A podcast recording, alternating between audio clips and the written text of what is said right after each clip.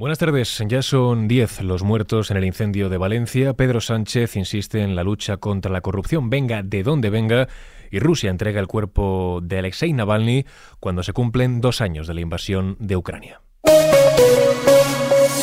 XFM Noticias con Jorge Quiroga.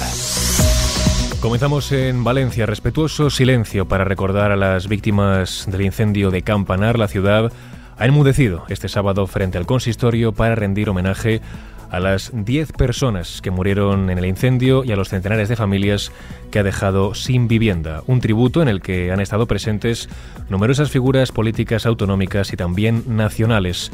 Allí la alcaldesa María José Catalá ha trasladado el pésame a las víctimas, reconoce que no hay palabras para describir el dolor que siente la ciudad en este momento y ha puesto en valor el trabajo de los bomberos y responsables de seguridad trasladar todo nuestro agradecimiento a las fuerzas y cuerpos de seguridad del Estado, a los bomberos, a los policías, al SAUS, al Servicio de Atención de Servicios Sociales del Ayuntamiento de Valencia, a todos los que han trabajado en las últimas 48 horas sin descanso, arriesgando su vida y dándolo todo.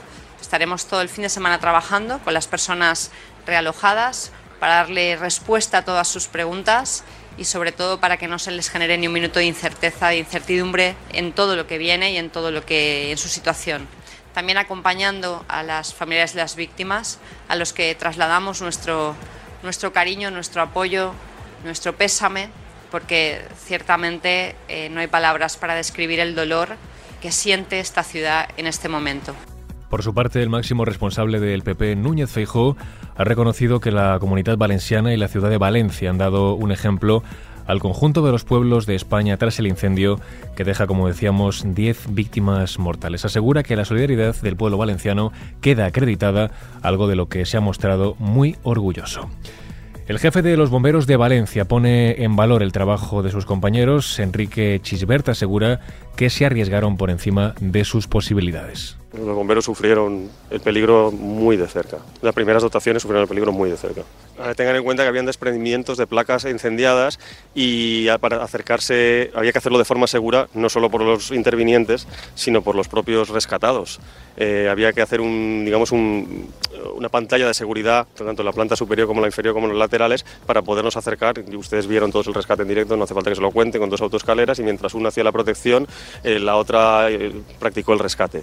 Se hizo con, de las mejores maneras que supimos y creo que, bueno, en este caso salió bien. Otras veces las cosas no salen bien porque en emergencias uno y uno no siempre suman dos. Indica además que el edificio está seguro para poder trabajar en su interior y que no corre riesgo de colapso.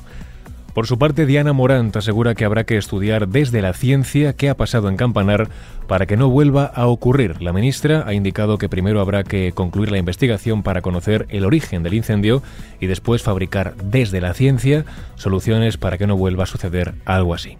Todavía no conocemos los detalles, están en la investigación de qué ocurrió con los materiales del edificio, cómo se propagó. Sí que es verdad que hay muchas especulaciones, pero efectivamente mm, tenemos que poner a la ciencia a estudiar qué ha pasado aquí y desde luego seguro que acabaremos teniendo un catálogo eh, nuevo eh, que aportar a los códigos de la edificación y, a la posible revisión de los edificios que tenemos a día de hoy en nuestro país y que puedan tener las mismas características. En definitiva, primero la investigación, pero desde luego vamos a tener que fabricar a través de la ciencia soluciones para que esto no vuelva a pasar.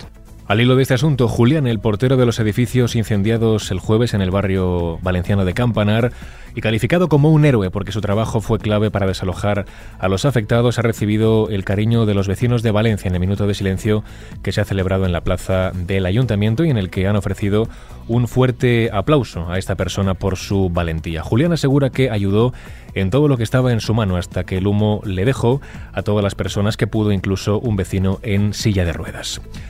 Al margen de esta noticia, Pedro Sánchez asegura que la lucha contra la corrupción ha de ser implacable, venga de donde venga y caiga quien caiga. Unas palabras que el presidente del gobierno dirige en medio del caso de las comisiones ilegales por la compra de mascarillas por parte de Coldo García, asesor del entonces ministro José Luis Ábalos. Quiero además reafirmarme en que esa lucha contra la corrupción ha de ser implacable, venga de donde venga y caiga quien caiga. Un gobierno que nació además de la necesidad de acabar con la corrupción de la anterior administración del gobierno del Partido Popular. Frente a quienes amparaban la corrupción, expulsaban a quien denunciaba. Transparencia absoluta hoy y el que la hace la paga. Mientras tanto, el PP redobla la presión al líder socialista. Aseguran que no sería presidente del gobierno si no hubiera recibido la ayuda del entonces entorno de Coldo García, ya que quienes consiguieron que ganara las primarias son los cabecillas de la presunta trama de comisiones ilegales orquestada por el exasesor de Ábalos. Escuchamos ahora a Elías Bendodo, vicesecretario de Coordinación Autonómica del PP. Chantaje y corrupción. Puigdemont y Coldo. Si Sánchez no da todas las explicaciones pertinentes por el caso Ábalos, el caso se acabará convirtiendo en el caso Pedro Sánchez. Mientras el exministro de Fomento y actual diputado socialista José Luis Ábalos ha dicho estar siempre a disposición del partido, por lo que su posible dimisión por el caso Coldo está determinada por la organización. Reconoce que pensará la dimisión con su partido, no porque se lo pida el PP. Insiste en que no está acusado de nada. En clave internacional, las autoridades rusas entregan el cuerpo de Alexei Navalny a su madre nueve días después de su muerte. La portavoz del líder opositor desconoce si las autoridades rusas permitirán un funeral como quiere la familia. Recordemos, Navalny murió en circunstancias no esclarecidas en una prisión del Ártico el pasado 16 de febrero. Todo esto en el día en el que se cumplen dos años desde el inicio de la invasión rusa de Ucrania. En la madrugada del 24 de febrero de 2022, cientos de miles de soldados rusos y carros blindados concentrados durante varios meses en la frontera de Ucrania con Rusia entraban en territorio ucraniano a pesar de las repetidas promesas de Moscú de que no tenía intención de lanzar una operación militar contra su país vecino. Desde España, Margarita Robles reitera su apoyo a Ucrania. La ministra de Defensa ha vuelto a mostrar su respaldo al pueblo ucraniano cuando se cumplen dos años de la invasión por parte de Rusia. Robles ha señalado que Putin es una amenaza para toda la comunidad internacional y que la causa ucraniana es la causa de la libertad. Al margen de este asunto, hay avances en las negociaciones de París para una tregua en Gaza, las conversaciones entabladas el viernes en la capital gala para impulsar un alto el fuego en la franja van por buen camino, según informa el medio israelí Walla, que apunta a que el gabinete de guerra de Israel tiene previsto reunirse entre hoy y mañana para discutir el asunto. Y cerramos este podcast con la previsión del tiempo para mañana. El paso de un sistema frontal dejará este domingo lluvias en el noroeste y fuerte viento. Serán localmente fuertes en Galicia, Castilla y León y Pirineo Occidental. Suben las temperaturas, aunque se esperan heladas en montañas de la mitad norte y también del sudeste.